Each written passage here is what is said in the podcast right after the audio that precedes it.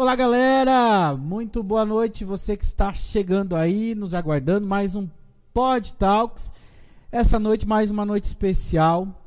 É, já estamos aí quase dia dos namorados, né? E como sempre falei, uma data criada comercialmente, mas é importante a gente estar aí é, pegando ela para nós também, para estar é, escutando e debatendo aí é, vários tipos de casais que já passaram por aqui e vai que você se inspira aí e pega algo para você e leva para sua família, né? Então hoje mais um Pod Talks começando pelo YouTube, pelo Spotify, né? E compartilhando aí pelas nossas redes sociais. Para você ainda que não é, se inscreveu no nosso canal, peço agora rapidinho, você que está aqui no YouTube, chegou agora, aqui embaixo está escrito inscreva-se. Inscreva-se então no nosso canal, que aí todo dia, toda terça e quinta, nesse mesmo horário, vai chegar uma informação para você que está começando mais um podcast diferente, né? Então, faz isso bem rapidinho, vamos lá? Inscreva-se. E também, se você ainda não nos seguiu nas redes sociais, nós temos a nossa página lá no Instagram, pod.talks. Vai lá, curte a nossa página, tem uma promoçãozinha de uma foto lá que nós vamos sortear amanhã. Hoje, amanhã, nós vamos estar sorteando esse livro, que é um livro de um artista plástico aqui da Fazenda Rio Grande, do Marcelo Psibilski, que ele já teve as suas obras é, expostas lá em Louvre, lá na França, e doou para nós, que ele está com um projeto aí de uma é, galeria impressa por causa da pandemia, então teve que se reinventar também, né? Então a gente está sorteando e aí nós vamos começar também, logo em seguida, uma outra promoção para o Dia dos Namorados. Então fique ligadinho, entre lá e curte a nossa página. E também no Facebook, Pod Talks, muito fácil, né? E lá no Spotify, procura lá Pod Talks também, que já está todos os nossos episódios até hoje, já estão todos na plataforma Spotify. Legal, gente? Então, seja bem-vindo. Quero dar boa noite aí aos é, diz anfitrião da noite, né? Aí que chique, né? Anfitriões, eu sempre quis dizer essa palavra. Pastor Pape, pastora Priscila, muito boa noite. Sejam bem-vindos aí ao nosso Pod Talks, assim, uma, uma forma descontraída de entrevista que estamos aí nas plataformas digitais. Boa noite. Boa noite, Diego, né? Que alegria para nós, é um prazer, muito bom estarmos aqui. Boa noite, é uma alegria e uma honra estar com vocês, com o seu, o seu público aí, é uma alegria. Muito obrigado pelo convite. Muito bem. Desde já eu quero agradecer imensamente, é uma honra para mim hoje estar aqui fazendo esse bate-papo, né? Essa, essa conversa com vocês, né? Eu já quero mandar então nosso boa noite para a galerinha que está nos assistindo lá no YouTube, ó. Já estão mandando, já estão ligadinhos. Vamos lá então. Camille Casarini, muito boa noite. Olha só, é a primeira ali, ó. Isso mesmo. É Josi Chaves, casal de destaque para nós. Muito bem. Cícero Bueno, boa noite, Cícero. Ma Maria José Ca Casarini. Olá, graças e paz. É parente também, né? É, é Casarini aqui. Olá, família em peso. Meira Arlete, muito boa noite. Nalune Shelley, boa noite, Lili. Sônia Barros, boa noite. Ana K. Carax ou Corax? Tô meio mal da. Carax. Se eu tiver errado aí, pra próxima você me corrige. Me corrige. me corrige, olha só. Giovana Nascimento. É, Eliane Tahor. Tahor, Tahor, Tahar, Tahor, Tahor. Olá, Paula e Jean, maravilhosos. É, meus pastores são top. Cícero Bueno, boa noite. Nós aqui. Bruno Oliveira. Bruno Oliveira, Cícero Bueno, ótima noite. Paula Jean, boa noite, boa noite, boa noite, boa noite. Leoni Souza, boa noite, Leoni, lá do Passo Amarelo, da banca da Leoni. Muito bem. A Leoni, ela é a nossa, é, como que fala? Telespectadora número um, né? É ela e a Fábio. Mas a Fábio acho que já ficou um programa ou dois sem assistir. A Leoni tá na frente, né? Super fã. É super fã. A Leoni, ela recentemente abriu uma banca lá na estrada do Passo Amarelo. Então ela mora lá. Então, quando vocês quiserem também, lá ela vende queijo, vende leite direto da vaca. É, que mais ela vende? Pinhão. Essa semana eu trouxe pinhão para um monte de gente aí da fazenda. Franca caipira, ou, mas tudo que vocês precisam imaginar, lá no Passo Amarelo, a Leoni. Quem mais aqui? Ele é o da Rosa. Boa noite, boa noite. Dina Maila. Falei, Jim Maila. Esses nomes chiques, né? Jim Maila. Ai, ai, ai. Muito boa noite, então. Obrigado pela, pela participação de todos. E espero que vocês é, curtem o nosso, o nosso podcast. Que o podcast que é? Nada mais uma vez da gente conversar, falar, para se ouvir. Hoje, com a tecnologia, nós temos a oportunidade de é, estar com o audiovisual, né? Mas ele já vem dessa questão do, do ouvir, né? Então, fique à vontade e mande a sua pergunta também, galera. Mande a sua pergunta, a sua curiosidade, porque assim, hoje nós estamos com duas figuras, é, lideranças religiosas, que muitas vezes é, nós que participamos, que vamos até uma, uma, uma igreja, a gente tá aqui e a liderança está lá, né? Então a gente às vezes acaba é, vendo, é, conhecendo a parte mais espiritual, a parte dos conselhos. E hoje vocês têm a oportunidade de perguntar algo sobre o casal, né? De como que foi tudo isso. Nós vamos começar, né? Só não pergunte, né? Vamos com calma também, né? Mas que, que vamos que vamos então. Então, primeiramente, pastora, vamos começar pelas mulheres, né? Pastora, é, da onde a pastora veio, onde a pastora nasceu, né? Como que começou essa trajetória nesse mundo aqui, né? Nessa terra? Bem, eu sou curitibana, né? Nasci em Curitiba, me criei ali na região do Portão, Água Verde, então, né? E passei minha adolescência ali, naquela região, fiz escola técnica. E foi o período que eu conheci o papi já na escola uhum. técnica, já na, né? Na verdade, ele morava em Londrina. Uau. E nós namoramos, uma curiosidade, namoramos aí um ano e pouco por cartas. Então temos muitas cartas de recordação. a caixinha guardada com as cartas. É, Uau. na época que não tinha, né? Não tinha WhatsApp, não Mas tinha... era tão mais. Não que. Não que o amor, a paixão seja diferente, não. Mas era uma conquista mais. Era muito. Era gostoso. Era uma conquista mais difícil, né? Era mais. É, mais era mais romântico. Também. Era mais romântico. Dependia também. de outras coisas. Né? E nessa fase que você morou em Curitiba, ali, como você falou no portão, é, sempre a, a, sua, a sua infância foi uma, uma infância tranquila, uma, uma infância difícil? Como que foi assim um pouquinho dessa, desse viver com seus eu pais? acho que na, na, época, né, meus pais trabalhavam, minha mãe também já trabalhava fora, então a gente foi criado meio assim por conta, né? Mas era um período difícil, mas eu tenho boas recordações, né? Recordações assim da família, a gente caminhava quase que, não sei se um quilômetro, mas um bom trecho para ir para a escola, né? Aquelas brincadeiras de criança que hoje em dia a gente fala mesmo com as nossas filhas, né? Nem andam na rua sozinha, nem mal pegam o né? E coisas que a gente. É, é, é. E eu fui criada num lar evangélico, né? Então eu já participava. Eu era da Igreja Batista, então a gente ia de ônibus no centro de Curitiba, mas assim, era uma convivência muito saudável, eu acho. Era né? quilô, quantos quilômetros da casa até a igreja, né? Ah, era longe, a gente ia de ônibus, né, na época. Então era ali do port... Era portão, né, até o centro. A gente frequentava a igreja no centro de Curitiba e a gente ia de mas sempre estava presente. E ali na igreja, mesmo criança, participei de coral, coral infantil, coral de juniores, coral de adolescentes.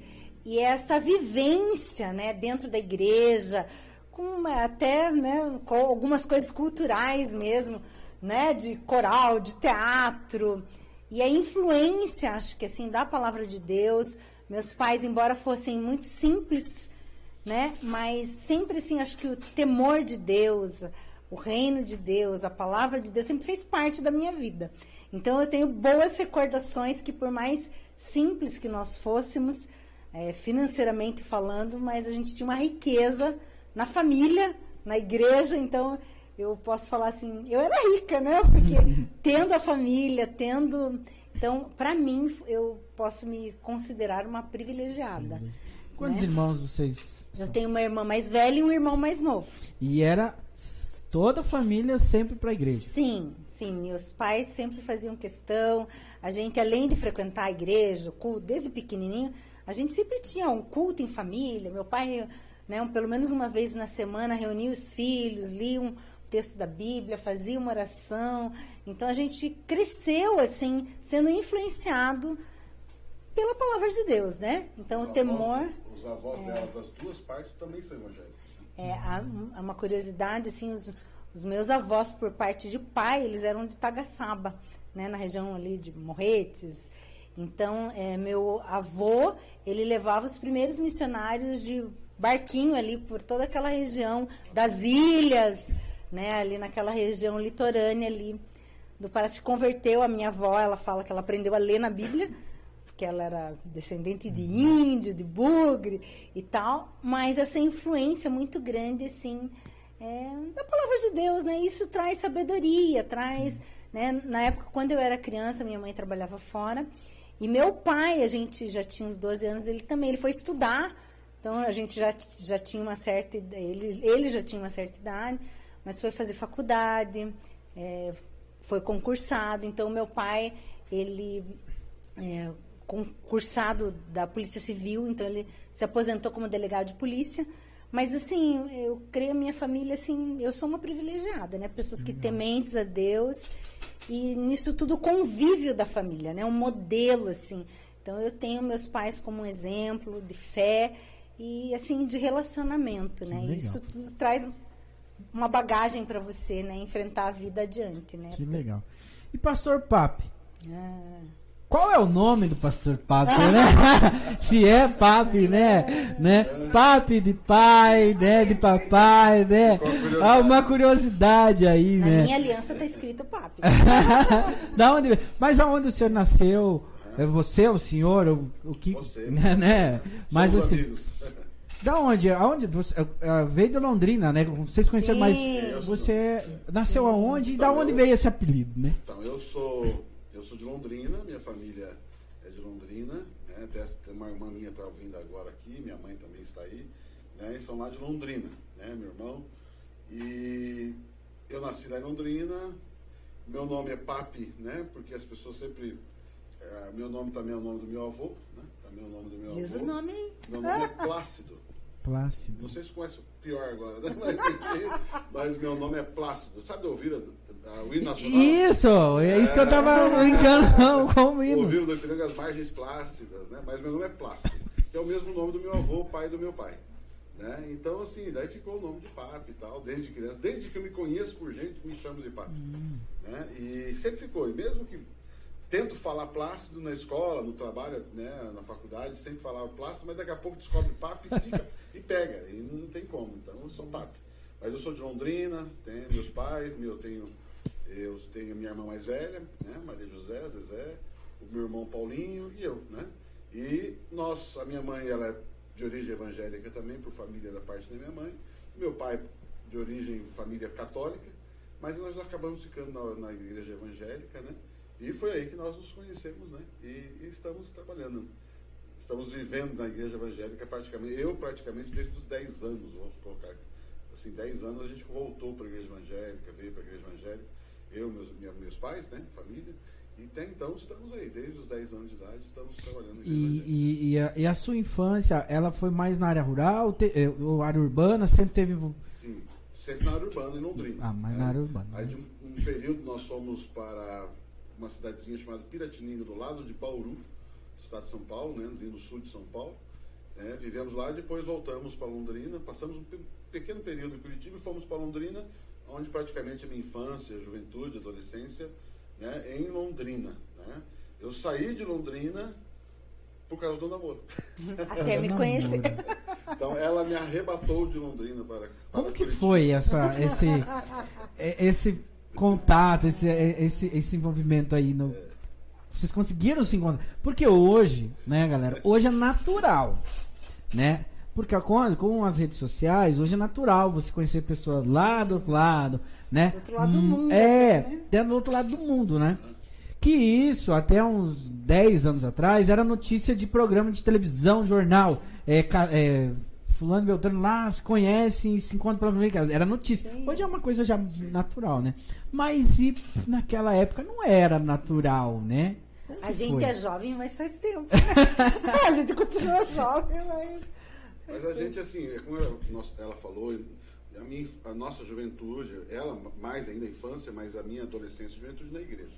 Então a gente se conheceu no retiro.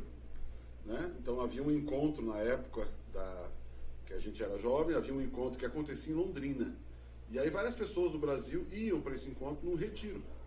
E aí numa desses encontros, né, a Priscila foi lá com a irmã dela e também junto com algumas familiares minhas, ficaram inclusive na minha casa, só que a gente foi pro retiro. E aí então nos conhecemos ali, né? Eu, eu, eu tô vendo os livros ali, né, que você falou, né? Eu ficava no fundo do evento vendendo o livro do pastor, que era o, o preletor. E ali um dia nos conhecemos no retiro ali, né? E, e, e aí eu tive a curiosidade, a gente se encantou Alguns já. meses depois ele veio passar as férias aqui. É, acho que eu já sei onde eu vou passar as férias. Vou passar as férias em, em Curitiba. E aí eu vim para a igreja dela, na igreja que ela frequentava aqui em Curitiba. E ficamos ali nessa igreja ali. né? Um aí mês, né? um mês, né? Na verdade só bastou um mês para mim conquistar ela, né? Ah. um mês que eu vim passear aqui. No penúltimo dia pedi ela em namoro e fui embora. Pedi em namoro e foi embora no dia seguinte. Daí Uau. as E cartas. aí as né? cartas, aí entra as cartas. E nós ficamos. E o orelhão, geralmente, aquela fila batendo o pé. Não, a gente tinha certo, né? Ah, aquele que ninguém ia. Aquele que ninguém ia incomodar. Na verdade, alguns talvez estão falando de orelhão aqui, talvez nem sabem o que nós estamos falando, né? Orelhão. O que que é orelhão? Mas enfim. Telefone estamos- público, Telefone telefone público, público. né? Mas tem um episódio engraçado que. E nós conversando alto. Não pode alto, contar. Ah, mas é que é descontraído. e altas. E eu conversando e eu resolvi contar, não sei o que, que era pra ela, e levou horas eu falando. Daqui a pouco, alô? Alô? Alô? Dormiu. Ela tinha dormido. Mas quem já não passou por isso depois em casa, né? Porque, porque é, é, quem tinha o telefone em casa, então era natural, né? A- a- é. Sim. Depois com o celular, né? O celular também era. colocava assim, aham. ah.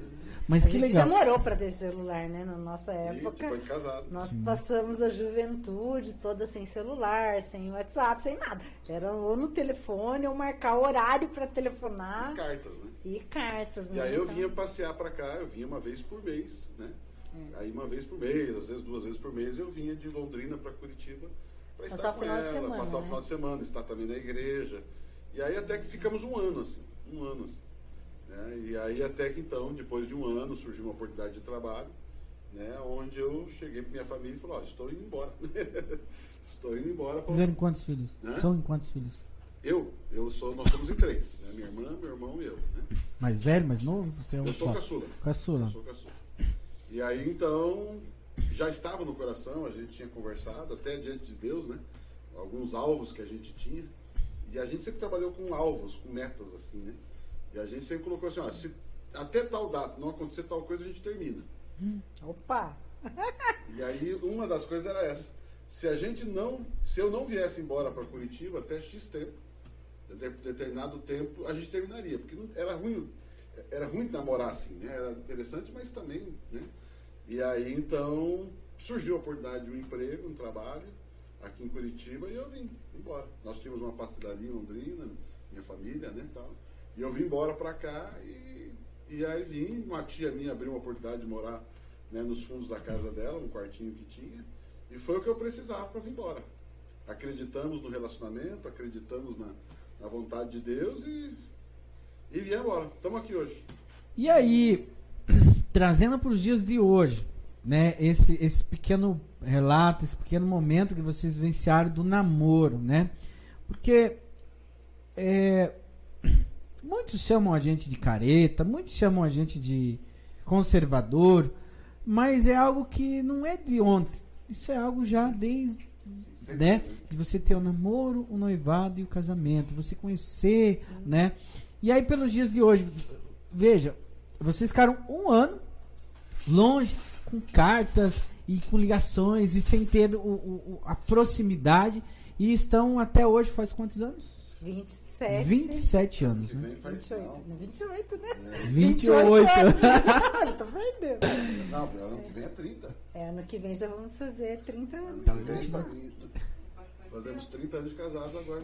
Hoje é Veja mais só. tempo junto do que. E Mais veja, tempo junto que separado. e veja só, né? E hoje a gente vê tantos casais novos Sim. que tiveram oportunidade de estar mais próximos diariamente e que não duram É, o que eu acho, né, de, hoje é tudo muito fast food, né, muito rápido. Então as pessoas querem uma solução muito rápida, querem um relacionamento muito rápido e às vezes sem Resultados cons- rápidos. resultados muito rápidos, né? E às vezes sem ter uma base sólida, né? E a gente quando começou a gente namorou um ano longe, mais um ano daí presencialmente, mais oito meses de noivado, ou seja, a gente começou com 17, 18 anos e a gente foi casar lá com, né? Demorou uns dois anos e meio aí pra gente Ou seja, eu casei com 22 e ela com... é, a gente era jovem, né? Muito jovem. Mas a gente tinha caminhado já esse tempo junto, né? Que é o tempo, assim, de você conhecer, de você estabelecer justamente esses alvos, né? Que o Papo comentou, de gente construir, assim, é isso mesmo que você quer? É isso mesmo, né? Eu acho que até pelo fato também da gente viver na igreja e ouvir muito da palavra, da Bíblia, dos ensinamentos de Jesus, a gente sempre desejou, particularmente falo por nós, né? A gente sempre desejou, aliás, até antes de, de ter uma vida realmente na igreja, eu sempre desejei namorar, ter alguém para casar. Nunca só para, né? Então, e isso com a vida na igreja, isso aumenta, né? E a gente, inclusive nós dois, a gente conversava entre nós assim. A gente escolhia alguns casais casados e a gente tinha eles até como alvo, assim, sabe? Olha isso que interessante. Não, isso aqui não é bom, isso aqui não serve. Ah, isso aqui é bom. Então isso, a igreja nos forneceu bastante isso, né? Aquilo é aquela história, né? Aquilo que você coloca, aquilo que você vê, aqu- aquilo, aquilo que você vê ou que você enxerga se transforma nos teus modelos. Eu vejo que hoje em dia, até essa pergunta que você fez, eu vejo assim porque também nós temos um modelo que a mídia traz, que é um modelo muito destruído, né? É um modelo, como a Priscila falou, muito imediatista, resultados rápidos, né? E você quando procura um modelo duradouro, né, estabelecido, que você sabe que algo bom precisa ser construído, precisa ter paciência, precisa esperar. né? Então, quando os seus olhos estão diante de modelos que vale a pena, ou modelos sólidos, né? e não apenas o oba-oba, o curtir o momento aqui e agora, então eu vejo que isso influencia bastante. Né? Então, nosso namoro é resultado disso. Ó, vamos lá ver o que a galerinha tá perguntando Isso aqui. aí. Ah, Aproveita. Lilian Deise, olá, chegou lá. Muito boa noite. Claudineia Soares da Silva, boa noite, pastores. Maria Jesus.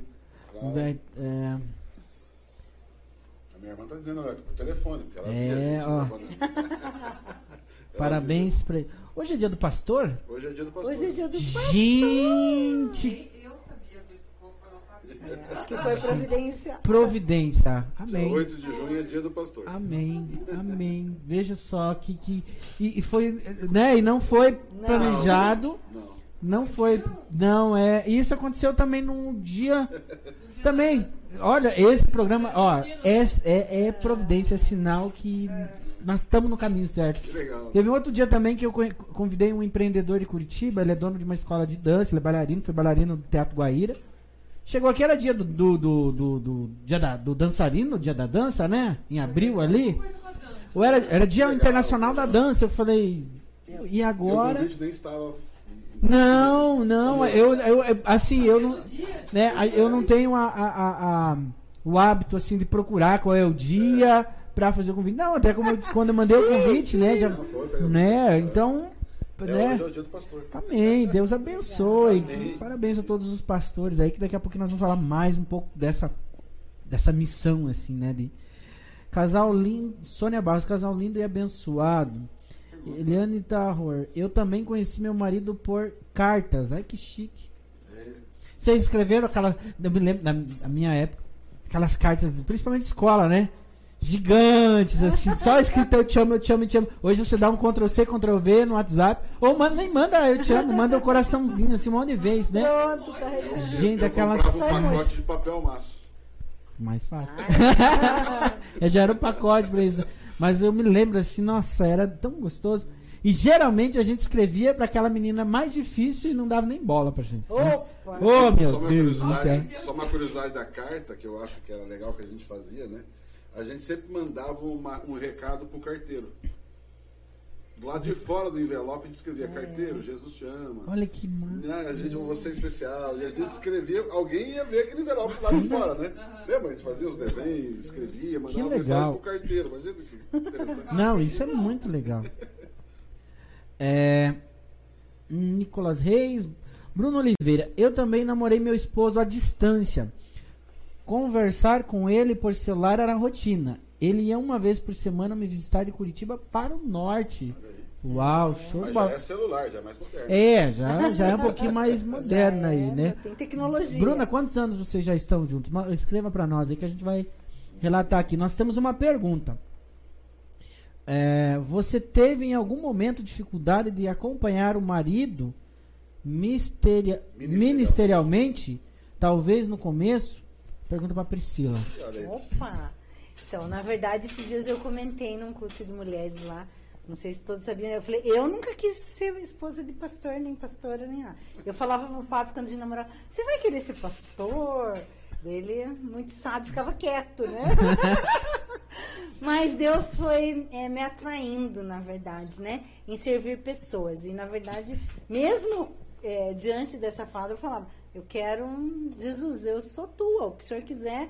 E Deus vai mudando os destinos da gente, Ele vai, né? Então, Graças a Deus. graças a Deus, né? Então, mas na verdade Deus foi me constrangendo com o amor dele, né? E como eu amo o papi, Oh. então ele estava nessa, então vamos seguir adiante. Na verdade a gente é, a gente não foi nada assim, ah, vamos ser pastores. A gente começou a servir É, igreja. isso, na, na, na fase da adolescência, vocês É, passava pela cabeça de vocês um dia Nunca. ser um pastor? É, Na uma pastora? É, assim, na, na adolescência minha, ser pastor, pastor, porque o nosso contexto na época de pastor era um pouquinho diferente, né, assim, até do que é hoje, hoje, né, mas enfim. É, eu sempre gostei muito, eu sempre admirei muito, desde pequeno, quando eu via aqueles pastores falando no, no púlpito, eu achava aquilo espetacular, uma pessoa falar para uma plateia e, e um conhecimento, expor uma palestra, um conhecimento. E eu era pequeno, eu falava, uau, um dia eu quero ser um, eu- um dia eu quero dar aula, eu quero, eu quero falar para alguém, eu quero ensinar. Então, primeiro foi esse desejo. Mas como de novo falando, quando a gente conviveu dentro da igreja, né, o trabalho na igreja é muito intenso. Então, de repente, você se vê pastor de jovens, você começa a trabalhar com. E aí, fo- nossa vida foi tomando um, um forte para esse lado do pastoreio. É, na Hoje- verdade não foi nada indígena, a gente foi servindo, né? Eu Acho que quem vive assim numa comunidade, isso, você serviu, o que, que, que a igreja precisa? Ah, precisa cuidar das crianças, já, e a gente foi se envolvendo, se envolvendo e Sempre dizendo servindo, sempre dizendo sim para aquilo que Deus tinha para nós, né? E olhando para pessoas. Então acho que assim, não sei se tem algum segredo, mas é servir pessoas, né? Não importa o que você faça, em qualquer área, seja na igreja, seja fora da igreja, né? É servir pessoas. Então isso foi nos atraindo. Seja pessoas dentro da igreja, mas fora também, porque a gente acaba pastoreando, né? Seja um vizinho, seja um parente, seja alguém que você vai ajudar com uma cesta básica, que você vai ver uma necessidade e de alguma forma você vai falar, Deus, é, eu como que eu posso ajudar? Como que eu posso abençoar essa pessoa? Né? E a gente vai descobrindo que a gente tem, tem como ajudar, tem como servir. Às vezes com uma palavra, com uma oração, às vezes com bem, às vezes com uma visita, coisas simples, mas que você está abençoando e está junto com pessoas, né? E isso faz toda a diferença na vida dela, mas na nossa vida também, né? Então você sai dali alegre, satisfeito. Puxa, que gostoso, né? Abençoar pessoas. É que talvez alguns não conheçam a convivência de uma igreja evangélica, mas é, tem muitos também na igreja evangélica que vão estudar, vão trabalhar e vão ter sua profissão fora da igreja. E tem pessoas dentro da igreja que se envolvem muito com a igreja, né, com o dia a dia da igreja. Voluntários, com- né? e voluntários. E você vai se apaixonando, e você vai se intensificando. E cada vez, como a Priscila falou, a gente mesmo, nós, nós dois, sempre dissemos sim. Sempre quisemos ajudar, sempre, e sempre se envolver. Né? E aí o que acontece? A gente foi entrando dentro da vida da igreja de uma forma muito intensa e depois fomos descobrindo que isso é o que Deus queria para nós. Aí Deus dá palavras, revelações e tal. E aí então nós começamos a trabalhar. É, eu quando, na verdade, eu, é, quando a gente casou, né, eu fazia, fiz curso de artes plásticas né? É, eu- é, então sou formada em artes plásticas, né, pela Foi FAP. direito. E, né, e fui trabalhando, a gente tinha o nosso serviço secular, o PAP também é, Trabalhava na prefeitura de Curitiba. foi concursado público, né? Então, e depois eu fiz direito, então trabalhei também um tempo como advogada. Mas o ministério chamado de Deus vai atraindo a gente. E quando você vê, você está no meio, você está envolvido com aquilo, e Deus vai te atraindo mesmo. Você vai daí abrindo mão de outras coisas em prol é, do serviço, né? Mas isso conosco, pelo menos, foi gradativo, não foi assim. Tá certo que a pergunta é para ela, né? Mas, mas eu acho assim, tendo em vista esse envolvimento, a pergunta é, é, o quanto é difícil isso? Não é. É que você vai se envolvendo tanto, aquela história, da- lembra a história, vocês conhecem? Quando o, o- sapo que está na água fria e a água vai esquentando e o sapo não percebe? É? Você já viu essa Não, não. Não. Por exemplo, você põe o sapo, se você jogar o sapo na água quente, ele vai pular. Né? Porque é quente. Ele, ele- ele- aquela água quente é difícil para ele. Mas se você coloca o, o sapo na água, na bacia, ali, na água fria e vai esquentando a água, ou seja, vai, ele vai esquentando junto. Lógico, o fim é triste porque ele morre, mas não é o caso aqui. mas a questão toda é o seguinte, né? A gente foi se, se envolvendo de tal forma que hoje a gente nem consegue viver a vida fora disso. É verdade. né? A gente está totalmente envolvido e apaixonado. A gente é extremamente apaixonado pelo que faz. Né? Assim, eu falo, né, de novo, a pergunta é para ela, mas assim, mas assim, eu, eu- talvez nesse sentido, né? é, isso é difícil.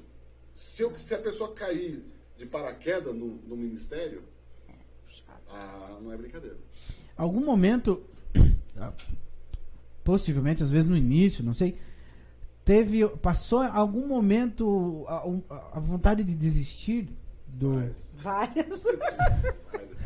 Várias em que sentido? De novo, não pela paixão, não pelo amor, mas pela luta, né? Um embate, uma Pelos dificuldade. desafios, né? Que é. desafios, né? Desafios. Então, nesse sentido, você chega uma hora que você pensa, em, cara, eu não vou aguentar. Eu não vou dar conta disso. Eu gosto disso, mas eu não vou dar conta. Eu amo isso, mas eu não sei se eu consigo. Né? E, e- e- e também, muitas vezes, alguma frustração, no sentido de lá, alguma coisa que você esperava e não, não teve, né? algum retorno, e algum tipo de retorno. Né? Mas sempre, eu, eu falo, né? a paixão fala mais alto, né? Esse, esse amor de Deus. Aí você olha o que Jesus fez, aí você fica até com vergonha de falar, né? Ah, tá difícil. Não, tá não pode estar difícil, né? O que a gente faz não é nada, na verdade, perto daquilo que Jesus fez por nós. Então, você é constrangido com isso. Ah, é difícil? Sim, às vezes fisicamente, às vezes é, em termos de estrutura, né? Você se sente meio fragilizado e desafiado. Mas quando você olha para o amor de Deus por você Ah, e para aquilo que Ele te chama para fazer, daí, não, daí você se sente constrangido. Para explicar para você, uma coisa interessante é, a nossa vinda para a Fazenda Rio Grande. É verdade. A gente era Chegou aí, pastor da aba de Curitiba, é, assim, de- dos jovens da aba de Curitiba, né? E aí eu nós fomos desafiados a abrir uma igreja na Fazenda Rio Grande. Nós éramos pastores de em torno de quase mil jovens, sem contar os líderes dos jovens. E aí nós viemos para cá para pastorear 30 pessoas. E não tinha nada. Nós tivemos que arranjar o barracão, reformar o barracão, começar do zero. E, então, eu lembro que quando a gente ficou, vamos ou não vamos, vamos, porque veio o convite, né? Abrimos mão de tudo isso que temos pronto para algo pequenininho, né? numa cidade que eu nunca imaginei, eu na Fazenda Rio Grande. E aí eu, eu lembro até um versículo que Deus deu para Priscila. É bem interessante, porque na noite que o papo falou comigo, Pri, vamos fazer. Aonde eu? E, na verdade, desculpa, mas eu não sabia onde era. Sim. Né? Mas assim, você vai orar e Deus me deu aquele versículo que está em Lucas que fala assim: aquele que põe a mão no arado não olha para trás. Então eu falei, então tá bom, Senhor. Então, eis o nosso sim, continua sendo sim. É lá, então vai ser maravilhoso, vai ser, né? E até na época que a gente veio para cá ainda não tinha duplicado a BR. E eu brincava com Deus, falei, bem, Deus, agora o senhor vai duplicar a BR, porque eu tô vindo para fazer, né? Então, e foi bem legal, porque logo em seguida teve a duplicação, né? Sofreu um bocado, assim, no, no processo, mas foi bem. Então, essa fala de Deus, ela ao mesmo tempo que nos dá o norte, nos mantém no norte, na verdade. Mas ela também nos, nos mostra essa paixão de Jesus. Porque Jesus, tudo que ele fala é porque ele fez, porque ele ensinou. Né? E ele diz assim, né? aquele que mete a mão, né? ele está falando dele mesmo. Quem mete a mão no arado, não fica olhando para trás. Até porque para você arar a terra, você sempre tem que olhar para frente. Sim. Se você olhar para trás, o, o, o caminho ali da planta vai ficar tudo torto, né? E aí, isso para nós, como ministério, né? E eu e a Priscila sempre desejamos trabalhar junto na igreja. Nunca, ela lá na música, eu lá no, no teatro, ela lá não sei onde, eu aqui. Sempre a gente desejou estar juntos e estar juntos, atuando. E, e aí eu lembro que ela ligou para mim, papi, Deus falou comigo. Eu falei, o que, que Deus disse? Aquele que mete a mão no arado não olha para trás. Então, Fazenda Rio Grande, caça- Mas- Estamos aqui. né? Lá- Não, e, e aí, e aí é, é, trazendo um pouquinho de humor também, o arado vem de, de, de, de- de colheita, de fazenda, de Fazenda. grande. Ah, Você vê? Olha, tudo a ver. Olha, na, né? Na verdade eu nunca tinha pensado. Mas olha só, né? Realmente, né? Tem tudo. é, Deus planeja as coisas na nossa vida. E é uma terra linda para Ceará, né? Sim. Então eu vejo assim, a gente até brinca, quando na fazenda tiver um portal, que vai ter, né? Tinha que estar lá, terra das oportunidades, né? Então nós estamos aqui fazem 12 anos, 11 anos morando aqui, e você vê assim, quantas oportunidades dos moradores, do cidadão fazendense, de pessoas que vieram para cá do norte, do- né, de várias regiões do Paraná, de outros lugares e tem tido oportunidade de crescer, de se desenvolver. Então assim, a gente passou a amar a Fazenda Rio Grande e se apaixonar por aquilo. Então a gente se alegra com cada conquista, com cada avanço da cidade, né? Porque a gente sabe que Deus é que nos mandou para cá. Então, t- estamos aqui, Fazenda Rio Grande, eis-nos aqui. Ó, e a Bruna, a Bruna respondeu há quatro anos, já estão juntos quatro anos. Tá bem. Meira Arlete. Eu morava, eu namorava por bip. Ô, Léo, sabe o que é bip?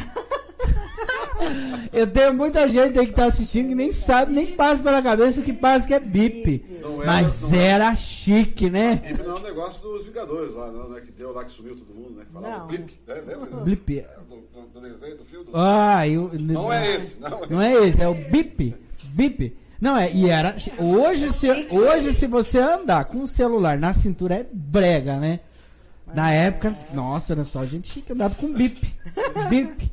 Depois você pesquisa aí, Léo, e você também, da nova geração, mais nova, pesquisa o que é bip que vocês vão ver. Vocês vão dar risada. É, eu bipava o Maurício, ele me ligava no orelhão. Era engraçado. Ai, que engraçado. Olha, essa eu não sabia. Olha, ó, dia 12 faz 10 anos de casado. Amém. Josi, em agosto vou fazer 4 anos de casado. E o papo casou a gente. Olha lá, você casou a. Eu que casei, o Jack, o Jack e a Josie. é Muito verdade. legal. Araceli de Fátima, pastores queridos, seja bem-vindo, Araceli. Mais perguntinha lá, do Maria José. Tua irmã, né? Ah, é uma pergunta, irmã. Qual o maior desafio dos pastores quando foram chamados para o ministério? E qual foi uma das experiências mais impactantes como casal, pastores? E aí? É, na verdade, o PAP é, surgiu. A gente já trabalhava com jovens dentro da igreja e o PAP era, trabalhava na prefeitura. Trabalhava na prefeitura de, de Curitiba. Eu trabalhava. Ah, você entende bastante Uhum. do que eu estou falando. Eu trabalhava no gabinete do, da- do prefeito. Eu trabalhava na Secretaria de Governo. E tinha um trabalho bem legal, bem remunerado, assim, começando a ser bem remunerado.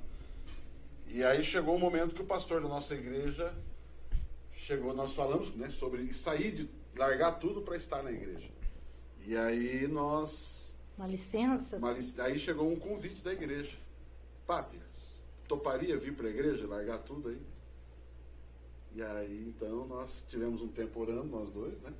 E tal. E aí nós entendemos que. Aí eu tinha licença sem vencimento, que não, né? aquela coisa toda. Aí eu tirei uma licença sem vencimento, eu, né? eu consegui isso na prefeitura, uma licença sem vencimento, um mês de férias, fiquei quatro meses. Que era o nosso teste, que era o nosso. Vamos orar durante esses quatro meses. Ou voltava à prefeitura, ou e aí o que aconteceu? Deus confirmou que tinha que confirmar. E aí, talvez quem é funcionário público vai entender um pouco mais aqui o linguajar. Eu tinha duas opções, ou pedir licença sem vencimento, que era continuar vinculado em trabalho, mas sem ganhar, sem remuneração, ou pedir exoneração, que é cortar completamente o vínculo, né? E aí eu cheguei no nosso pastor, que fez o convite, e aí, eu peço exoneração ou eu peço licença para... Tem uma chance de mais dois anos ainda se eu quiser voltar para a prefeitura. Até imagino. Qual foi a resposta? E ele falou praticamente a mesma resposta que nós, depois anos, falou sobre a Fazenda Rio Grande, né? Não usou o versículo, quem mete a mão no arado. Mas ali ele falou assim: ou você vem ou não vem. Com Deus é assim. Se você tem certeza, você vai. Você crê, porque é por fé. É coragem, é fé. E aí então nós abrimos mão de tudo aquilo.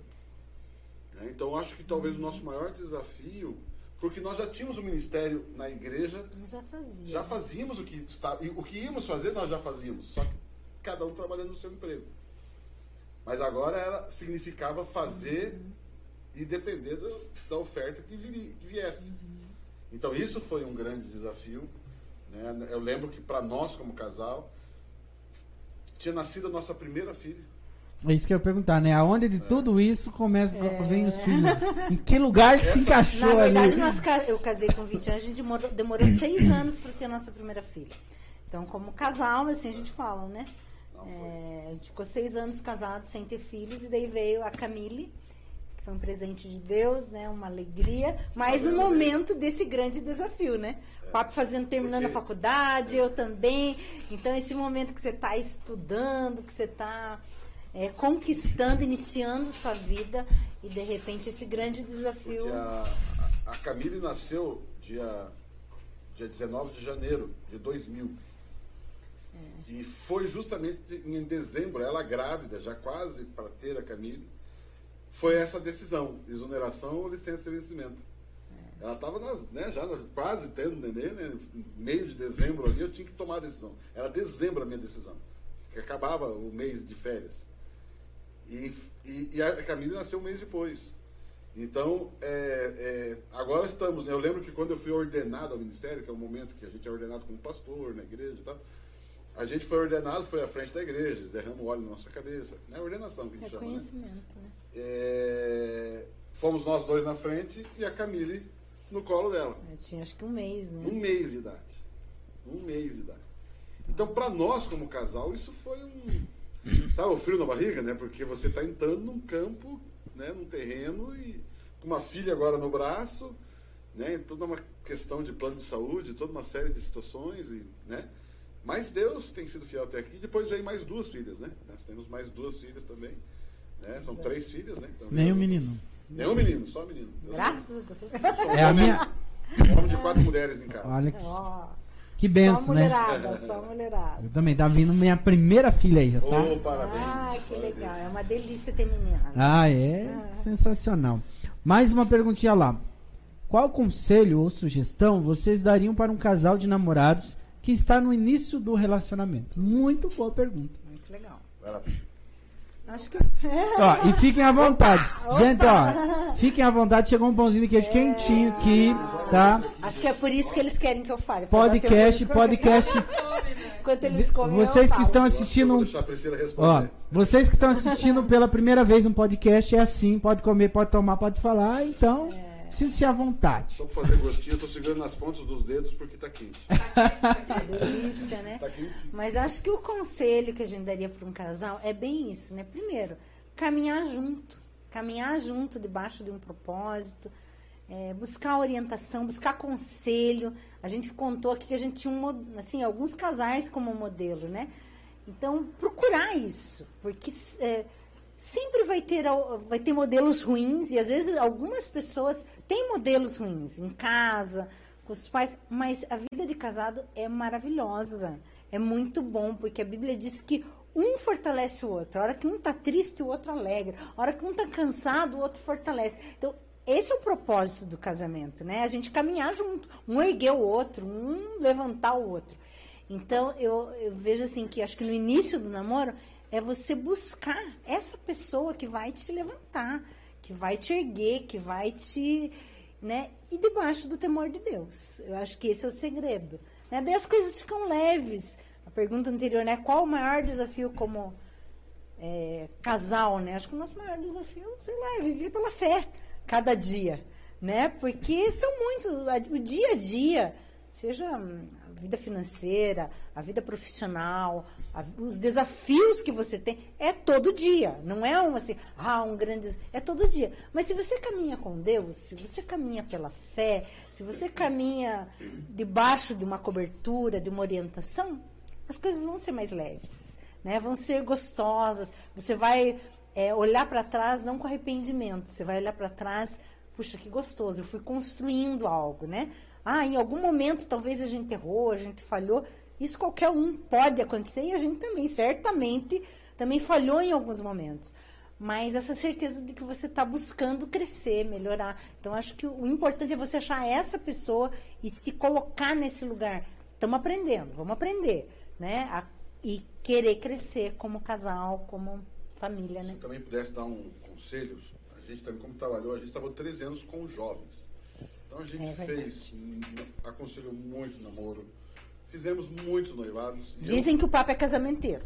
É, eu perdi a conta de quantos casamentos eu fiz até hoje. O Jack e a Josie é um deles, né? Perdi, perdi a conta de quantos casamentos eu realizei, né? Assim, a cerimônia, né? E, e cursos de noivos, essa coisa toda. Mas se eu pudesse resumir o que eu diria para um casal, não queime etapas. Isso aí. Na verdade, isso vale para a vida toda, né? Mas namoro é muito importante isso, por quê? Porque eu sempre digo para os namorados o seguinte: namoro é uma fase de conhecer com quem você quer viver. E as pessoas olham o namoro como curtição. O namoro é curtir. E também é, lógico que isso vai acontecer. Estar junto, ser amigo, conversar, sair, passear, enfim, tudo mais. Só que a pergunta é: o namoro é um para conhecer com quem você pretende viver. Ah, mas eu não quero conhecer para viver, eu quero curtir agora. Enfim, isso já mostra, para mim, na minha forma de ver, uma pessoa que, que não tem uma visão de futuro, ela pensa no aqui e agora. E a pessoa que pensa que o namoro, né, a pessoa entendendo que o namoro é conhecer alguém com quem eu quero viver a minha vida, aí eu, colo- eu colocaria esse, esse conselho. Se você quer viver esse tipo de namoro, esse tipo de relacionamento, que é o que eu acredito, que nós acreditamos, que nós pregamos na nossa igreja, eu diria, não queime etapas. Isso aí. Agora é, agora é hora de conhecer-se. Inclusive, se te para, se for o caso, terminar. Só que se você terminar queimando etapas, você pode terminar com arrependimentos. Você Ou machucado, né? com marcas que vai afetar o futuro, vai afetar outros relacionamentos no futuro. E uma das formas de você evitar isso é não queima etapa. Entenda que- o que vocês dois estão fazendo como namorados. Estamos nos conhecendo para tomar uma decisão. Tá? Então, isso para mim E, e- e essa questão de queimar etapas é que o, o ser humano ele é, é um ser que gosta de, de mudar mudar o significado das palavras, né? Sim. Porque namoro existe um significado, porque foi criada a palavra namoro com um significado, um sentido. O noivado e o casamento. Aí vem ao ficar, ao curtir, ah não, não precisa. Sabe? É um negócio assim. Né? Ah não, esse é meu namoro, é isso. Meu namoro é isso. É, a gente então sabe tá que namorando. cada um, cada um faz, né, aquilo que acredita, Sim, que pensa. sim. Mas a gente tem acompanhado assim muita gente, muitos jovens e casais, a gente hoje vê assim muitos muita casais, gente machucada, muita gente Que ferida. acaba depois afetando uma criança, Sim. os filhos, né? Sim, então você vê assim muitas feridas causadas às vezes por um relacionamento de uma forma errada e, e daí carrega É, isso, né? é. Então se não houver cura ali, vai- Veja, o, o- eu, eu não sei, né? Eu, eu também acredito que ninguém é dono da verdade. Eu acho que sim, todos têm o direito de, amplo, né? de- amplo Sim, de, respeitamos, de né? respeitar é e que nós buscar e, e, então vou comer. e, e ali discutir a sua verdade, enfim. Mas quando você tem um processo de conhecimento, de ver que a pessoa é ranzinza, que a pessoa é chata, que a pessoa é, é ruim, que a pessoa é isso. Se você avança a etapa, é porque você aprendeu a conviver, né? Porque você, ah, tipo, você aprendeu, você não, é isso que eu quero pra minha vida. Quando você não passa pela etapa, você pula, você às Você vezes descobre lá na frente. depois descobre lá na frente, depois que já fez filho, pô, mas não é a mulher que eu queria, não é o homem que eu queria, e não sei o que, e aí quem sai prejudicado Então é a quem- gente que hoje trabalha a gente fala muito disso, primeiro, por trabalhar com jovens, mas, de novo, trabalhando com, com os casais nas, na igreja, e por ser pastor, a gente ouve muita gente, escuta muita gente, conversa com muita gente, visita muita gente, escuta muito choro, muita reclamação, e aconselha muito tipo de situação. E a maior, a maior parte das situações são casais arrebentados, casamentos destruídos. E como você falou, quem, quem mais sofre com tudo isso são os filhos. Aí você vê hoje namorados que, que talvez erram no namoro por não ter uma, uma por não ter uma referência legal em casa. Então o que acontece, né? É uma consequência, uma coisa leva a outra. Então, por isso que não é porque o seu pai hoje, vamos pensar assim, se alguém tiver, não é porque o pai errou, porque houve um erro no passado que você precisa errar também. É, então eu vejo assim, né, é por isso esse conselho, não queime etapas, entenda que é para se conhecer, né? Por quê? Porque eu vejo assim, né, lógico, para quem entende que namoro é para um futuro, é para algo que eu quero conviver. E isso que você falou é fantástico, né? O cara é chato, o cara é meio ranzinho, o cara é chatão, mas eu sei que ele é assim e eu aprendo a conviver com isso. Aprendo a amar a pessoa a amar do jeito que ela é, né? Com os seus defeitos. E, e aí tá a beleza do relacionamento. Aí tá a beleza do relacionamento, né? Ou seja, nós não somos iguais, nós, né? Mas a gente aprende a viver junto. É, veja só, a casa com, com isso que a gente tá falando, uma pergunta aqui da Meira, né? É, Pri Papi, alguma vez vocês ficaram chateados um com o outro? Se sim, como resolver a situação, né? É isso que eu também ia perguntar, né? É, pastores. Pastor erra, não? É, brigam, né? É, né, o, né? Muita gente tem essa curiosidade, né? E, e, e, eu acho que casa com isso que a gente está falando. Vou deixar ela falar. Eu acho que assim, né? No relacionamento. Veja bem que você vai falar. É. vou fazer, vou levar um problema. Já vamos brigar, vamos brigar aqui já. né? Eu acho que em qualquer relacionamento, né? E principalmente um relacionamento de casamento. Porque é a pessoa que mais te conhece.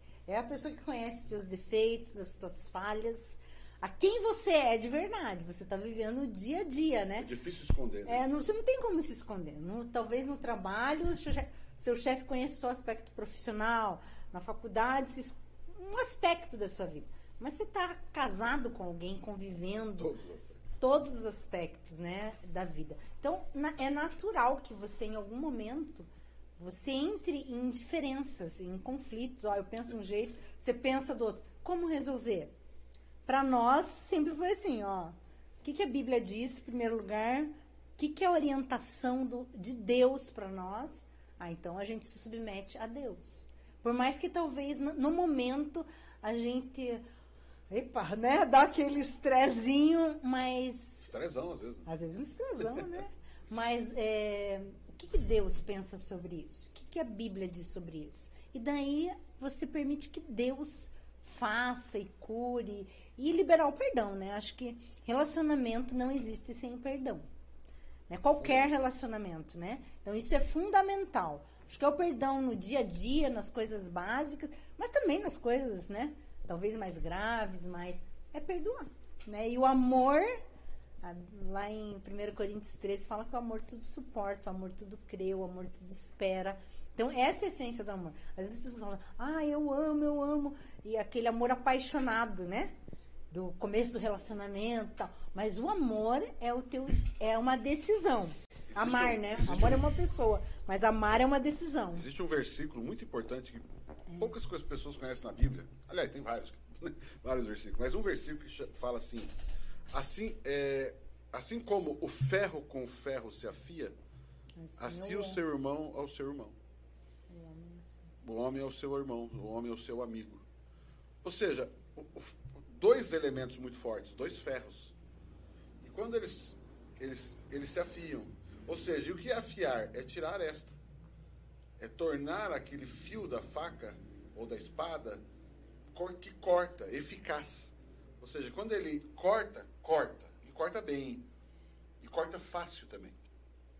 Né? Você pega lá uma, uma faca de corta carne, não leva muito tempo para cortar. Você passa e corta. E esse afiar, eu vejo que no casamento, né, eu vejo assim, é esse ferro com ferro. E aí que é legal, porque, de uma certa forma, entenda bem o que eu vou falar aqui, as brigas, ou os desentendimentos, ou as não concordâncias, ou essa, essa coisa, esse embate, faz parte de crescer. Nos ensina. Aprendemos com isso também, né? né? Não é só com aquela conversa gostosa, né? Aquela, aquele passeio. A gente também, né? Quando chega num ponto de uma determinada situação da vida que a gente discorda, que a gente não gosta do que o outro fez, né? E a gente saber que isso é uma oportunidade de crescer, de aprender, né? E como a Priscila falou, é, a pessoa que mais conhece a gente é o, é, o, é o cônjuge, né? Ou seja, talvez o meu amigo nunca vai querer corrigir isso em mim. Por quê? Porque ele nem sabe. E vice-versa.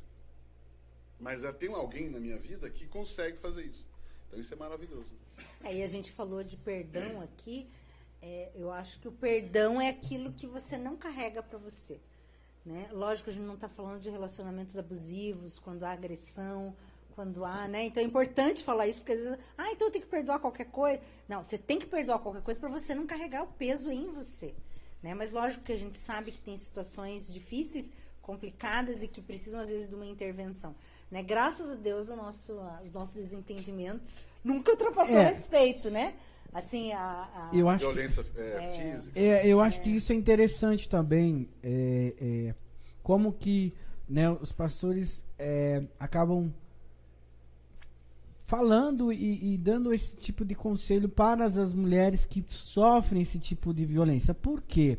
Muitas delas que sofrem foram criadas num sistema, num regime antigo, né? Sim. De que deve, deveria perdoar o marido, deveria amar ele pelos seus filhos e deveria suportar tudo. Mas isso extrapolou. Hoje mulheres é, é, sofrem abusos diretos, né? E aí, como lidar, né? Como diferenciar o perdão do, do aceitar ser humilhado, né? Como isso, Nana? Eu vejo a Bíblia diz que o perdão é a base de tudo. Então, independente, às vezes existem situações que não há mais é, possibilidade de convivência, né? Porque tem ali um risco físico, um risco moral, né? Então é preciso buscar os recursos, né? Hoje em dia, seja denuncie, vá lá, né? Não é para você sofrer esse tipo de abuso, mas o perdão é algo que Jesus instituiu. Então é algo aqui dentro, é algo que só você pode fazer, né? E a gente tem um exemplo que diz assim, que a falta do perdão você fica carregando um morto nas costas. Então tem muita gente que se separou, se divorciou, é, por diversos motivos, mas fica carregando pro resto da vida aquele peso, aquele fardo, não consegue nem se libertar porque não tem o perdão. Então, per... eu acho que são coisas distintas, né? A gente tem ensinado assim. Perdão é algo aqui, ó. Né? E a, agora, a convivência é necessário você é, verificar a situação, né? Para que não haja abusos, para que e tudo isso, por isso que a gente falou do namoro, né? Tão importante, porque acho que tudo isso começa lá atrás. Então, às vezes, tem namoros que você já vê, assim, falta de respeito, a falta de. Assim, respeito mesmo, né? E a gente fala, gente, ó, cuidem, cuidem, são sinais. Né? Então é importante observar isso, né? Já durante o namoro, o namoro serve para isso. Então você já vai ver ali alguns sinais, alguma, né? E lógico, tem circunstâncias muito pessoais, individuais, e que daí a gente precisa realmente conhecer caso a caso, né? Então, para que seja construído algo saudável, algo gostoso, algo amoroso, né? Então, relacionamento é para isso, é para edificação, é para construção e não para destruição, né? Foi você o que Deus planejou. De, você fala de violência contra a mulher, né? Que é um tema que está bastante falando, né? Então, é. que realmente é importante, temos que tratar. Na igreja a gente trata muito isso, né? E, enfim, a Priscila como pastora também está envolvida com a Secretaria da Mulher, essa coisa é muito interessante. É. Mas um ponto que, na minha experiência, assim, é, quando eu falei ali não queimar etapas, talvez eu entre num tema aqui polêmico, mas, enfim, é a forma como nós evangélicos pensamos, enfim, talvez aquilo que você falou, conservador, não sei. Mas, por exemplo, queimar etapas em, em relação, por exemplo, ao ato sexual antes do casamento. Né? Ou seja, o casar virgem, né? aquela coisa toda. Quando você vê um casal de namorados que queima etapas nessa área, a chance de violência depois do casamento é grande. É impressionante. Por quê? Porque uma vez que não respeitou, tipo assim, eu protegi isso de você. Eu guardei isso de você. Eu respeitei a sua família. Eu respeitei o seu limite. Ou não, eu ultrapassei o teu limite, eu violentei o teu limite ou o limite da tua família. Uma pessoa que se acostuma em a afrontar o limite da outra, a chance de uma violência, inclusive verbal, porque, de novo, aquela violência contra a mulher não começa no tapa, né? Nunca começa. Nunca começa no tapão, no, no, ou no tiro, ou sei lá, qualquer coisa terrível assim. Mas começa bem antes. E eu vejo que nessa essa questão dos jovens, guarde etapas. Respeite o limite das pessoas. Respeite o limite da mulher. Né? Eu sempre digo para os rapazes da igreja: rapaz, respeite a moça. Respeite o seu, a sua família. Respeite o seu pai, pai dela. Né? Você, ou seja, honre, porque você trata a mulher não. Ah, não, trata a mulher como um vaso mais fraco ou como uma inferior. Não, longe disso, pelo contrário, você coloca a mulher num nível alto. Assim como um pai, por exemplo, coloca a sua filha no nível alto e vai falar: Não, eu não quero qualquer um para minha filha. Mas é interessante que quando você, o menino, rapaz, você trata aquela moça com respeito, ao, por exemplo, pai, é, fulano, pai da moça, né? Eu posso namorar com a sua filha? O pai da moça chega e fala assim, olha, 10 horas aqui em casa. Você percebe que isso é, é, isso é pedagógico. É pedagógico para o futuro. Porque esse menino aprendeu a respeitar limites. Se esse menino ainda chega para o pai e para a mãe dele e fala: Pai, mãe, eu estou gostando da menina. Eu gostaria de namorar ela, eu gostaria de pedir ela em namoro para o pai dela. Conhecer. Eu gostaria de conhecer. Ele mesmo, o menino, rapaz, respeitar os seus pais. Dificilmente um menino desse cairá para o lado da violência. Dificilmente a esposa de um menino desse, sofrerá algum tipo de violência. Né? Ah, papo, você está falando de. de né? Não, eu estou falando de uma família, de educação, etapas. Então eu acho assim, porque às vezes as pessoas, né, quando fala de violência, é porque nós já estamos falando de uma sociedade que já vem de uma situação. A gente, na verdade, está tratando né, do é, efeito. É, antes, né? Bem antes. A gente está tratando antes. dos efeitos uhum. daquilo que deveria é, Por exemplo, tratar é do, preventivamente. E né? isso é do. Eu, eu, não sei se é só do brasileiro, é. né? Não. Mas de tratar as coisas apenas já já depois da ferida aberta, né? Vamos é. supor, depois que você Mas caiu, isso... depois que, a ferida tá lá toda eu ferrada. Nunca, eu nunca esqueço uma vez, nós fomos fazer, fazer o noivado. Nós fomos fazer o noivado. Cerimônia de noivado. Aí nós paramos num, numa, naqueles quiosques que tem ali no Batel, que era ali num restaurante ali perto, e era um quiosque de flor. Flor, né? E aí a Priscila foi lá para comprar um, uma, um buquê de flor para dar para a noiva, né? Presenteá-la no dia do noivado, né? Aí a Priscila escolheu lá e tal, e fomos pagar. A dona da floricultura falou assim, mas para quem que é essa flor? Até porque era do lado do Hospital Santa Cruz, talvez era para uma mãe estava tendo neném, uma coisa assim. Não. Ela falou, não, nós estamos indo para o noivado. Vocês estão indo para onde? Noivado. Ela falou, eu nunca mais ouvi falar disso. E é verdade. A gente não ouve, eu fiz. Né? Eu fiz meu noivado com tudo. Isso é. Tinha que pedir ela em. Aí eu não sabia se eu pedia.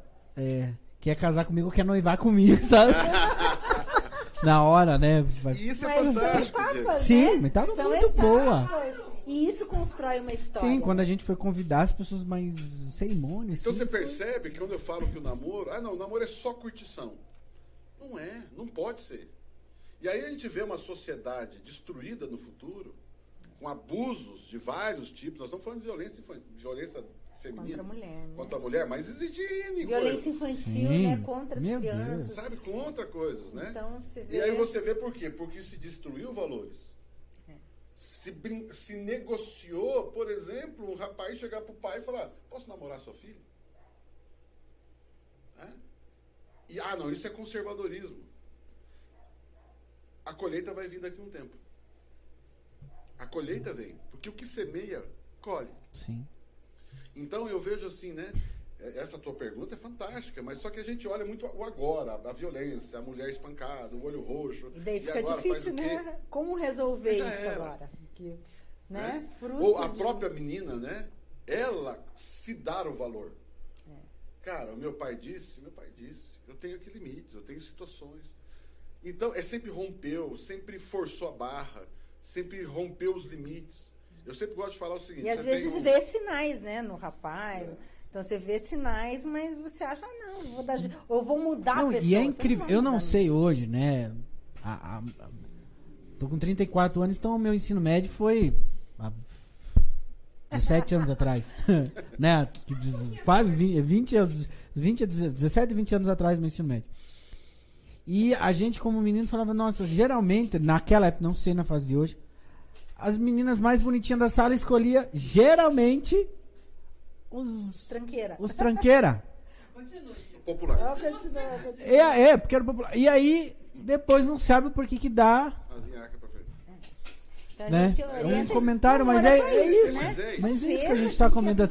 Não que. é, eu também não sou assim. Eu, eu penso que não é porque a pessoa é tranqueira hoje que não pode mudar amanhã. Não, Sim. eu, Claro, claro, pode. eu acredito no ser humano até a morte. Né? Se isso não Eu fosse acho que- possível, eu não seria pastor. né? Sim, né? E, Jesus faz com, transforma a água em e, vinho. mas você tem esses, essas possibilidades de você conhecer e ver. É isso que você quer pra tua vida? Se você já tá no namoro ferrenho. Por exemplo, né, a gente sempre fala para os meninos, né? Aliás, para as meninas, agora para as meninas. Você fala para as meninas. Procure ver como é que esse rapaz trata a mãe dele. Como é que é ele com a mãe dele? Você acha que vai ser diferente com você? Se a mãe dele ele não trata assim, a mãe, É bem se a irmã dele, vamos pegar a irmã, Isso com falta de respeito verbal. é aquela Né, coisa, assim, aquela aquele coisa- desprezo. Aquele desprezo. Sabe, você tá pensando, eu, vou- eu quero viver com essa pessoa. Se ele trata a mãe dele assim, você acha que você vai ser diferente? A mulher que trouxe ele ao mundo, você acha que vai ser diferente? Pode ser que seja, vá, ma- ma- ma- ma- mas é muito difícil. Milagre. É, a não milagre. ser que Jesus entre na É, vida e milagre, mude, né? mas assim, nesse e muda, sentido, e mas muda, sim. muda. Então a gente fala para as meninas, dá uma olhadinha como é que esse rapaz trata a mãe dele. A irmã dele, a avó dele.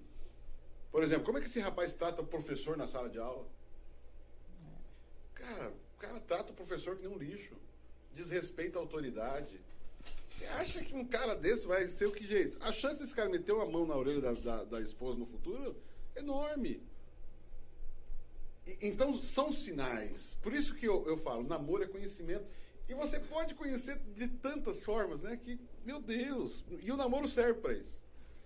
Né? Inclusive para dizer, chega, acabou. Acabou. Lógico, vai sempre acabar para sem marcas, né? Sim. Mas enfim, eu conselho. Mas que legal, muito 10. Gente, olha, tá sendo muito legal esse nosso bate-papo. Você que chegou já na metade do, do nosso Pod Talks, né? O nosso podcast, que nós estamos trazendo vários convidados. Nosso convidado hoje, Pastor Papo Pastora Priscila. A gente pede para vocês aí estar se inscrevendo no nosso canal, para que vocês também, que em outros momentos possam estar assistindo outras entrevistas. É, nos seguir nas redes sociais, lá no TikTok, que agora é febre, né? Então provavelmente algum meme já saiu daqui, né?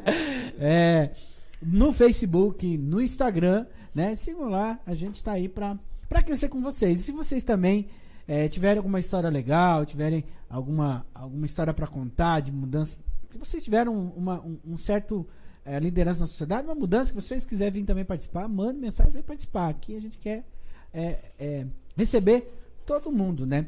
Geralmente, pastores, um podcast ele tem um tema, né? Geralmente lá você começou muito com isso, né? Então é muito febre um podcast de gamers. Então aqueles, é, o games é o que mais acontece assim, o pessoal tá jogando e tá falando online e tal.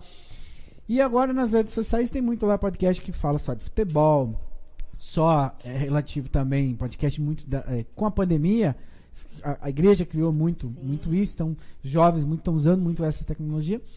E nós aqui criamos um podcast para falar nesse primeiro momento do eu, né? Que o eu que nós estamos falando, né? Do, hoje a gente convidou é, um casal de pastores para falar dessa para falar dessa vivência que muitos têm curiosidades e né e, e- compartilhar mesmo um testemunho de vida, né? Então é, tá sendo muito legal. Vamos ver se tem mais uma perguntinha que daí nós vamos mostrar algumas algumas fotinhas aqui só pra gente comentar brevemente. É, Quem é o mais romântico ou romântica dos dois? Acho que sou eu.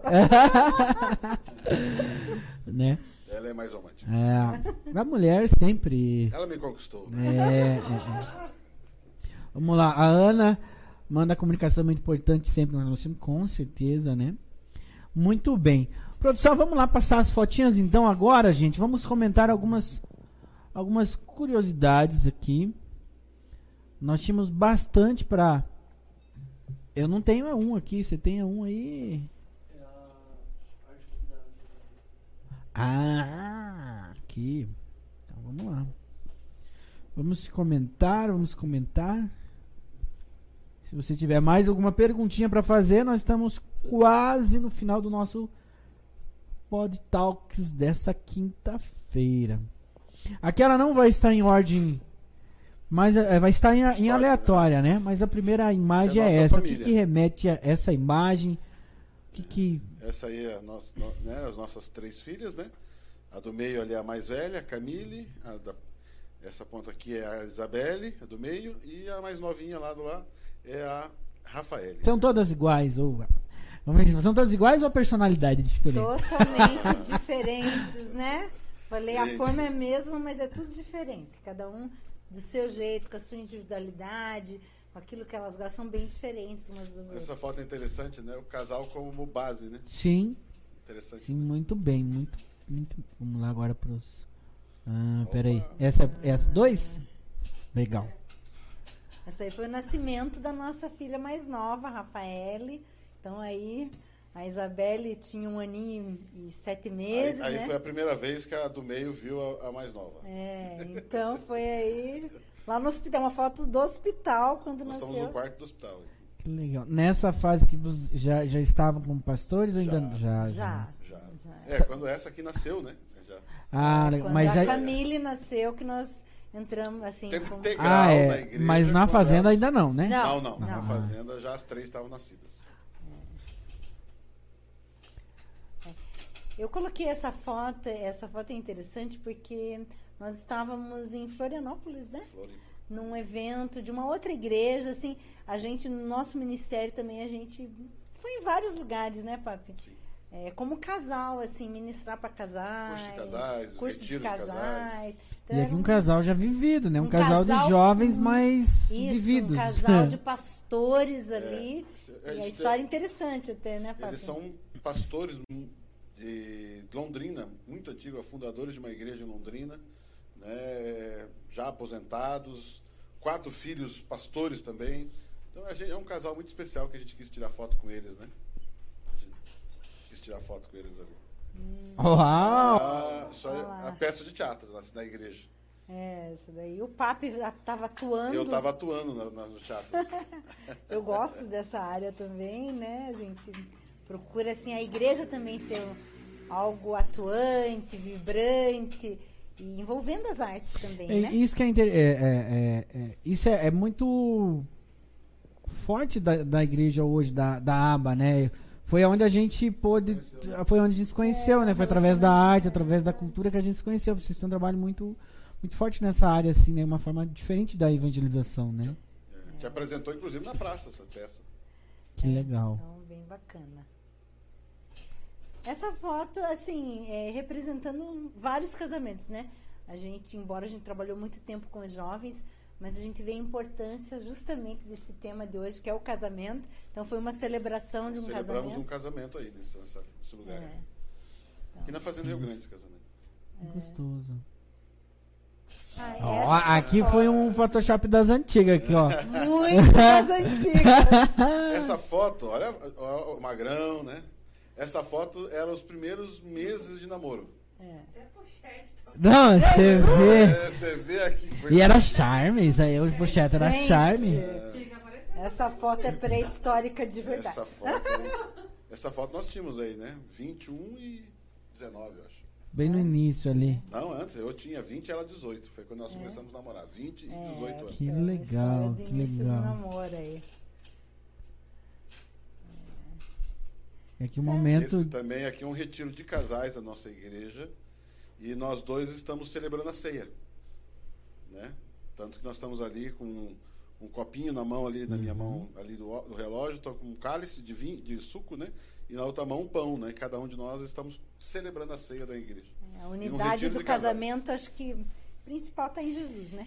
A Sim. gente- Aliança maior, né? a nossa Sim. aliança maior. Acho que é ali que se consolida mesmo o casamento, né? É, isso aí. Essa aí. Ai, que saudade de aglomeração. Uhul! Acho que é esse sentido. Eu acho que hoje toda foto que a gente vê bastante assim, acho que dá essa sensação É de. verdade. Esses aí são os casais que é o, o- os casais de líderes da igreja, né? O núcleo de líderes da nossa igreja. Estão aí os nossos amados aí. Que bênção. Mais uma vez as nossas meninas. É, já maiorzinhas, atuais, né? Gostoso, isso aí. É, a, gente, a, a gente selecionou 10 aqui por causa do tempo, Sim. né? É, mas a gente poderia ficar falando de Ah, mais e mais Sim. é, é, é, acontecimentos, né? É muita história. Muita história, mas que bacana, assim. É... Eu sempre gosto de dizer uma frase, quem é da igreja está aí, já ouviu várias vezes, mas nós estamos na vida não para viver uma aventura, mas para escrever uma história. Então eu gosto dessas coisas porque é uma história, né? não, é não são aventuras que a gente viveu. Né? Tudo faz parte de uma história, né? de, um, de algo tremendo que Deus tem nos dado. E que legal, fotografias são excelentes memória, adoro. E essa pandemia, pastor? É, a gente conversando nos bastidores, né, sobre essa é, esse momento que jamais, né, porque hoje a, figura do pastor, da liderança religiosa, a Bíblia, ela sempre nos remete aos assim o, o, o Velho Testamento, assim algumas as pragas daquele, do, do- Velho Testamento que aconteceu naquela época e a gente eu acho que sempre as as, as que fala o, o- a- como se fala na igreja evangélica assim a, a ministração né? Isso a ministração sempre em cima dessas desses versículos desses acontecimentos As histórias essas histórias sempre se remetia a lá aquilo que aconteceu e agora com a pandemia como que é, é- Eu vejo assim, o bom dessas histórias do passado é porque a gente tem uma história, a gente sabe que já aconteceu, inclusive coisas piores, e com Deus sempre teve solução. né? Eu acho que hoje, nós, esse momento que nós estamos vivendo, desde o ano passado, como igreja, como pastores, nosso maior desafio é, lógico, é, é consolar, ajudar, orientar, mas o nosso maior, o nosso maior desafio hoje é fazer com que as pessoas não tenham medo. Estamos num tempo difícil, sim. Estamos numa situação perigosa, sim. Mas isso não pode gerar medo. Porque a gente tem que tomar cuidado com duas coisas: medo e prudência. A prudência é muito boa porque nos protege, nos, né, todos os cuidados. Mas o medo, ela te trava. O medo anula quem você é. O medo anula o que você crê. O medo faz você negociar coisas que você. coisas preciosas que você tem. Ao medo. Ah, não, mas o medo também te ajuda a proteger. De uma certa forma, sim, mas o medo, principalmente, ele, ele traz algo é, negativo, algo que trava, que ele. Então, a gente precisa, como pastores, como igreja, manter o ânimo da igreja, manter o, foco, manter. e- Manter a fé, a né? fé. Acreditar. porque se perder a fé, já era. Já era. né? Já era. E assim, e nós temos o porquê crer. Nós não estamos crendo numa possibilidade. Nós estamos crendo numa realidade. Eu não estou te dando uma opção ou uma possibilidade. Olha, eh, eh, Diego, se você acreditar nisso, pode ser que dê certo. Não, a gente não parte disso. A gente crê em algo que é verdadeiro, que é o Evangelho, que é o que Jesus fez. Então, o que acontece é manter as pessoas na sobriedade. A Bíblia diz assim, um versículo tremendo, fala assim: sede sóbrios e vigilante. É um texto conhecido. Sede sóbrio. O que é ser sóbrio? Sóbrio vem remete à ideia de não estar bêbado, né? Sóbrio. Mas esquece aqui a parte do álcool. O que é sóbrio? É quando a pessoa perde o sentido. Ela bebe tanto que ela perde o sentido, fala besteira, né? Aquela coisa toda. O que é sóbrio? É você manter-se quem você é. nada abala você no sentido de negociar, de perder. Essa é a sobriedade. Então, nessa pandemia, a gente precisa fazer com que as pessoas mantenham a sobriedade, apesar do perigo, apesar da situação. Né? Mas também, por outro lado, a gente sabe da dor da, do internamento, a dor da né, doença, a dor do desconforto da doença. Nós, infelizmente, perdemos algumas pessoas na igreja, né? E, né? Enfim, que nos machucou, que nos dói até hoje, né? Mas e o nosso papel de consolar, nosso papel de acompanhar, nosso papel de levantar, nosso papel de, abraçar, nosso papel de abraçar no, no sentido né, de apoio aqui, né? Mas assim, mas esse é o papel da igreja nessa pandemia, né?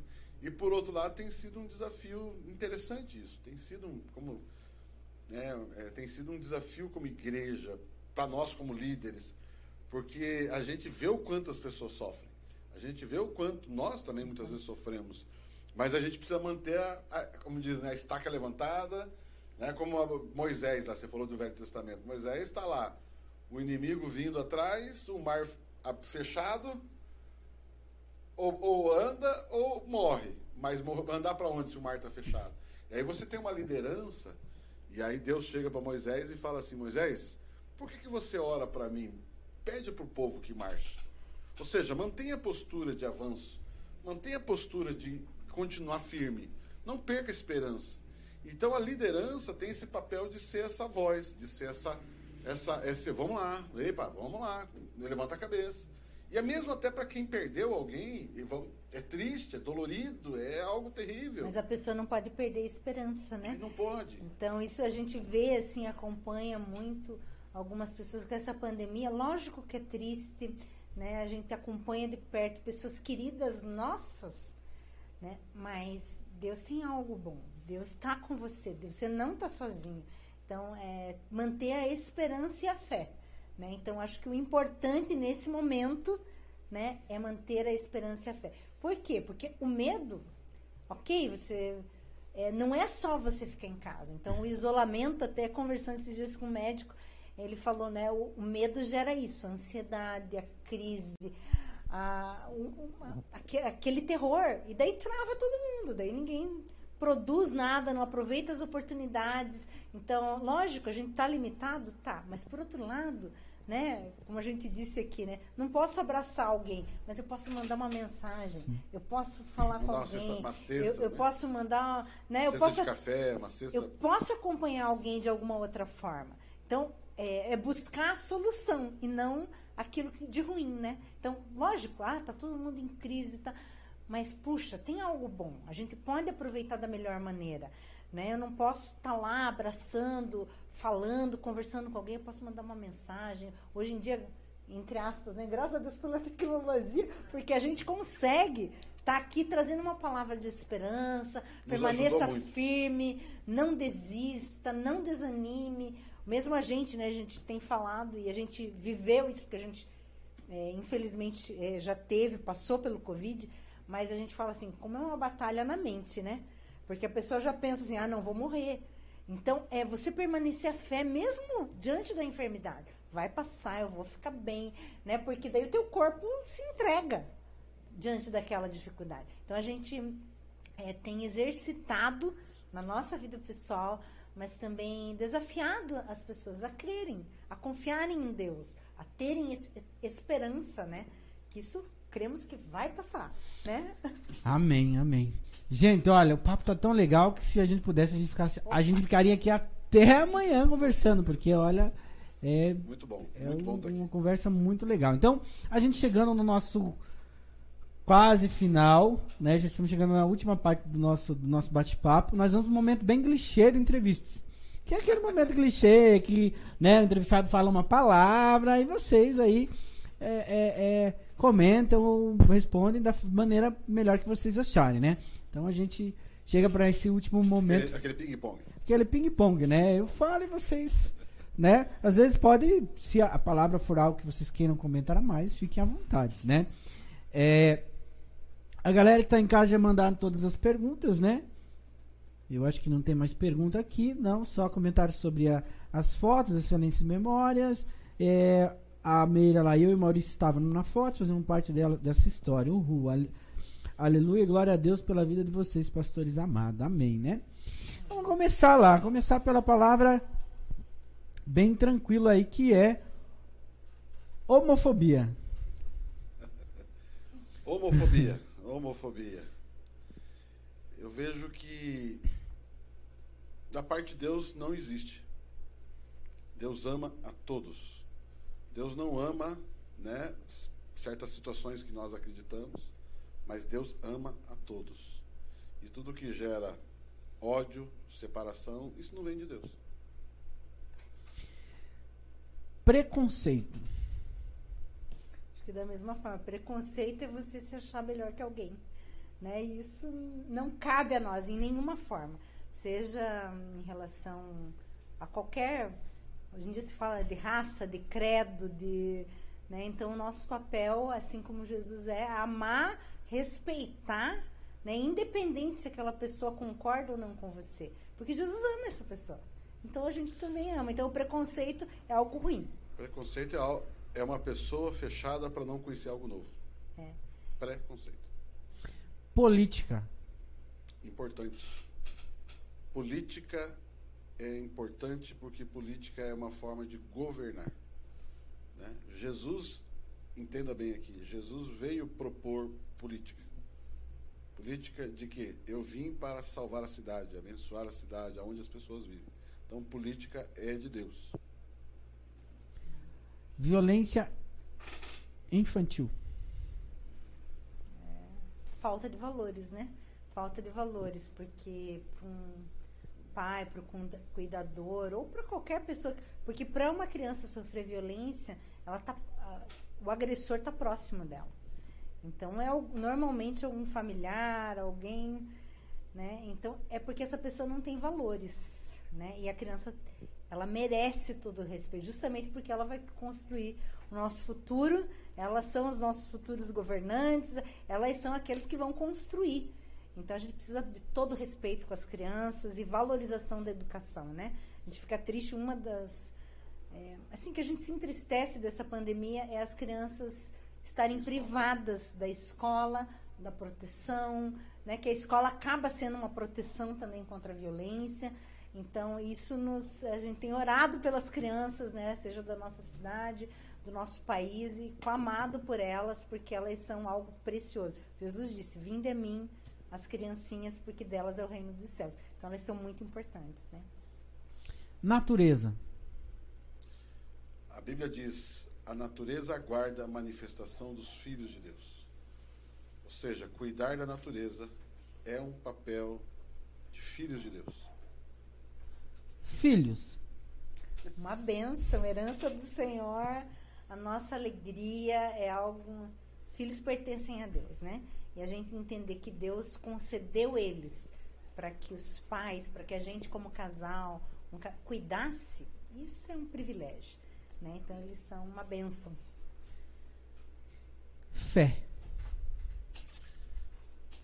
É o acesso ao amor e à graça de Deus. Sem fé, impossível acessar qualquer coisa de Deus. Então, por isso, fé é fundamental. Todos que vêm aqui, sempre eu pergunto, indiferente é, do que pensam, né? Mas vocês, como pastores, já sabemos bastante e hoje falamos muito, mas Deus. Tudo. Deus é Pai. Pai. Pai. O dia que as pessoas entenderem a paternidade de Deus, entendeu Deus. Amém. Quero agradecer novamente pelo, pelo sim de vocês estarem aqui, né? É, eu gostaria também de, se vocês é, é, pudessem é, encerrar com uma é, com uma benção para a galera que está em casa, uma oração, o pessoal que está em casa nos assistindo, né? Eu acho que a gente não poderia terminar melhor no nosso podcast de hoje, nosso podcast aí com uma oração, Amém. né? Mas obrigado mesmo, como eu falei desde o início, uma honra, né? Espero que vocês tenham gostado de estar aqui Meu Muito Deus, bom. delícia. que em outros momentos a gente possa. é, a gente tem falado nesse primeira, nesse- nessa primeira temporada, como se diz, nós vamos estar falando do eu. Mas a segunda temporada a gente vai começar a falar de temas. E aí a gente, em outras oportunidades, Estamos com debates, com outras pessoas também, vindo Legal. falar sobre temas, a gente. Gostoso. Sempre à disposição. E é uma alegria. Parabéns pelo trabalho. Né? Vamos orar então? Pai querido, Pai bondoso, nós queremos agradecer ao Senhor por esse projeto, por esse trabalho que está sendo feito, levando informação, descontração, mas principalmente informação, amizade, carinho. Nós agradecemos. E agora eu quero me dirigir a cada um que está na sua casa, ou quem sabe no trabalho, aonde estiver. Nós liberamos uma palavra de bênção, a bênção dos céus, a bênção que vem através de Jesus Cristo. Nós abençoamos você, sua casa, sua família. Se você está enfermo ou conhece alguém que está enfermo, quem sabe agora desse Covid ou qualquer outra enfermidade, é, declaramos uma palavra de saúde, de cura sobre a sua vida. Abençoamos a, a sua família, abençoamos os- você jovem, você criança, você amigo, casal. Nós abençoamos a sua família, o seu negócio, o seu trabalho. Em nome de Jesus. E abençoamos Fazenda Rio Grande, as demais cidades que nos acompanham.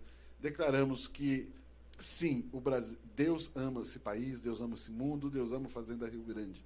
E nós abençoamos em nome de Jesus Cristo. Amém. Amém. Amém. Gratidão. Gratidão a nós. Galera, estamos chegando agora. Chegamos ao fim do nosso Pod Talks de hoje. Espero que vocês tenham gostado.